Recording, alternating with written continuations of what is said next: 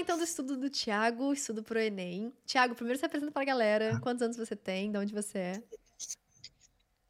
Então, oi, gente. Meu nome é Thiago, eu tenho 19 anos, faço 20 daqui uns dias, em junho. Eu sou de uma cidade do norte do Rio Grande do Sul. E é isso. O meu foco, na verdade, nesse ano está sendo o Enem, mas eu tenho muito interesse também na Universidade Federal de Santa Catarina, que é uma prova um pouco atípica, então É eu estou tentando conciliar os dois juntos. Não, perfeito. Vamos começar aqui pela quantidade de questões. Tu fez quase 10 mil questões já, que é o nosso marco, assim. Cara, tu vai ganhar o maior esteto que a gente tem. A gente dá os estetos, né? Que são os, os nossos, como se fossem marcos, né? De, de evolução. Quase lá. Tem um dia que você fez 200 questões. O que, que, que aconteceu nesse dia que você fez 200 questões? Você lembra? É que, na verdade, é assim. Quando eu foco nas provas da Federal de Santa Catarina, que ela é toda de somatória, aí eu não foco tanto no hospital junto, né? Ah. E aí, quando eu não faço as provas, da... aí eu me inspiro no hospital e tem dias que eu faço muita questão. Caraca, sensacional mesmo. Então, você vê que você faz ali. Nossa, tem dia que faz 35, 79, 54. Sensacional, sensacional mesmo. De simulados, você tem alguns, ainda que a média tá baixa, 47, 56, mas tem uns outros que você já consegue 68, 66. Você lembra quais foram esses simulados que você foi, foi baixo? A gente Lembro. lembra. Eu a gente tenho- lembra. A gente lembra. Eu tentei fazer uma mudança, né? Porque eu não vou, eu não tenho, tipo, a possibilidade, assim, de fazer FUVEST, Unesp, Unicamp. Então, eu peguei uma prova da Unicamp para treinar. Boa. Eu lembro que foi o meu primeiro abaixo dos 50. Aham. E aí, o meu segundo abaixo, esses 47, são o Enem do segundo dia de 2022, o último. Ah, que eu peguei ele, mas eu já fui com uma mentalidade ruim, sabe? Aí eu já fui, nossa, mas essa prova tá muito difícil. Aí eu, sabe quando tu sente que tu já não foi muito. Aí são essas duas. Você já meio desiste antes de começar a questão. Você olha ali, "Ih, questão de log. Ah, não. né? vou embora daqui, vou chutar e vou embora. Entendi, entendi. E isso que você tá fazendo é muito bom. As pessoas, elas normalmente têm medo que a nota caia, então elas não fazem provas mais difíceis. Mas é justamente o que a gente precisa. Por exemplo, nessa prova que você acertou 68%, você teve pouca margem para aprender. Pouca coisa que você não sabia, Uhum. pouco, provavelmente seus erros foram mais de interpretação, distração. Então, quando a gente pega uma Sim. prova fácil pra gente, a gente não tá evoluindo, a gente não tá realmente aprendendo para conseguir superar essa nota, sabe? Então isso que você fez é sensacional. Dá um desespero, porque baixa de 50%, né? Mas são questões que se repetem em outros vestibulares, são é, raciocínios que você vai conseguir usar pro Enem ou para a Federal de Santa Catarina. Então assim, para mim isso é perfeito.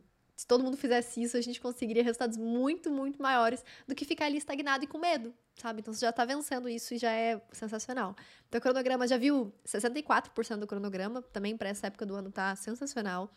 Ah, seguindo, então, você fez muita questão de matemática, muita mesmo.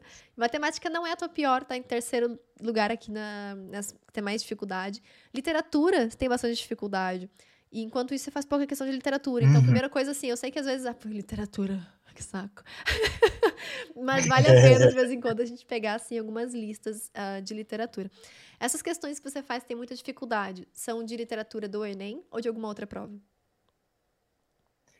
Não, é literatura no geral, tipo, todas as, as, As vanguardas, Ah, todas sim. as escolas, isso. Entendi. E aí, se aparecer no teu pronto-socorro, vale a pena fazer também. Então, ah, vou ah, ver aqui modernismo, vou ver aqui alguma outra coisa mais específica, mais pontual. É claro que a gente não vai parar tudo para da literatura. não.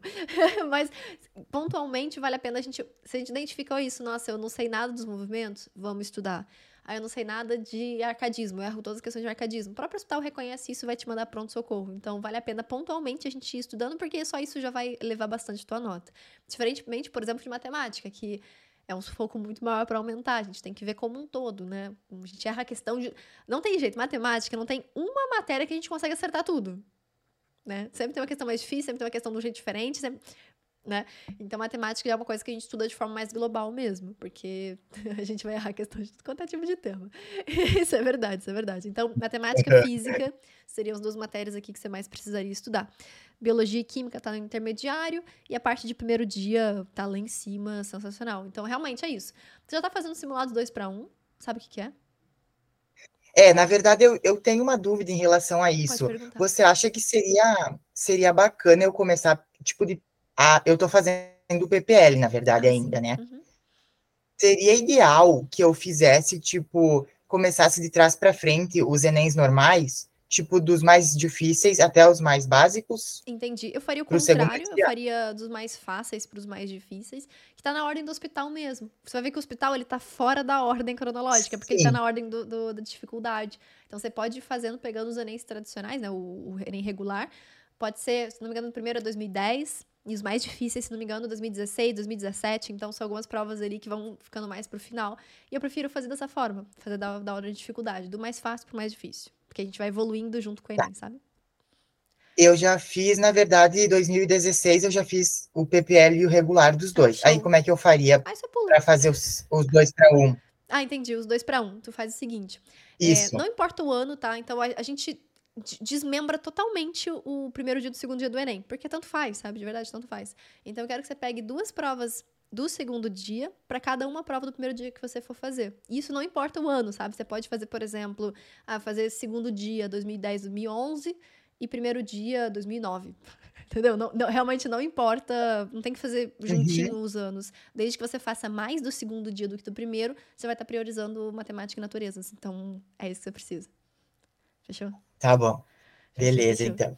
Aí, seguindo aqui, equilíbrio por setor. Então, você tem bastante pronto-socorro ainda, o que é normal né? nessa fase que você tá. A gente tem muita lacuna, muita coisa para corrigir de base ainda, então não tem problema algum. Você está corrigindo mais do que fazendo, que também é normal. Vai chegar um momento ali quando você começar a atingir uns 70%, 75%, você vai começar quase que equilibrar, sabe? Então a gente vai começar a corrigir cada vez menos e fazer cada vez mais questões. Então tá, tá bem, bem legal. Aqui, você já fez 29 simulados, isso é bem legal muito bom a quantidade de simulados que você fez. Que são o quê? Quando você começou a estudar? Você lembra com o hospital? Qual mês? Eu, eu acho que foi no final de dezembro. Final de dezembro. Então, considerando, vamos considerar ali em quatro meses. Em quatro meses Mas você simulados. fez 30 simulados. Sensacional. Isso, é isso. é muito bom. Uhum. Isso é muito bom. E isso, isso tá te trazendo essa evolução, sabe? Isso que tá te fazendo melhorar e seguir evoluindo daqui para frente. A gente tem também aqui. Tu, tu, tu esquece de botar. tu esquece de botar CDF.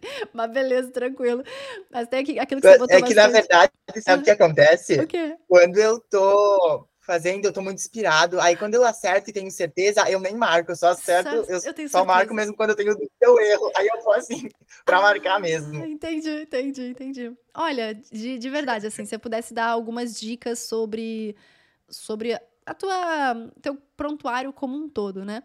É, principalmente fazer questões mais difíceis. Eu sei que agora sim, essa parte da Unicamp, o Vest, vai devagar com elas, vai, mas não vai, não, não é aquela coisa, a gente tem muita coisa do ENEM para ver ainda, sabe? Então, vai, pode começar, mas vai com calma. Vai fazendo mais provas do ENEM, dois para um, sabe? Até você conseguir ali mais ou menos equilibrar nos 70%, e aí você começa a fazer bastante das outras bancas. Então, prefiro fazer dessa forma. Vai, vai fazendo Enem até uns 70 e poucos por cento, e aí vai aumentando da outra banca. Ou seja, você continua fazendo outra banca, mas pode ir aumentando com o passar do tempo. Você fazer tudo, tipo, vou, vou parar Enem e fazer Unicamp agora. Não. Vai seguindo fazendo Enem, vai melhorar bastante nisso. Focando, continua focando em pronto-socorro em matemática, na enfermaria em matemática, que vai dar tudo certo. Você tá no caminho certo. Combinado. Tá bom, então muito obrigado. Imagina, foi um prazer enorme, viu, falar contigo. Obrigada mesmo. Ó, Beijo grande, bons estudos. Pra mim também. Tchau, tchau. Adorei te conhecer. Ah, tchau, Sarinha. Tchau, tchau.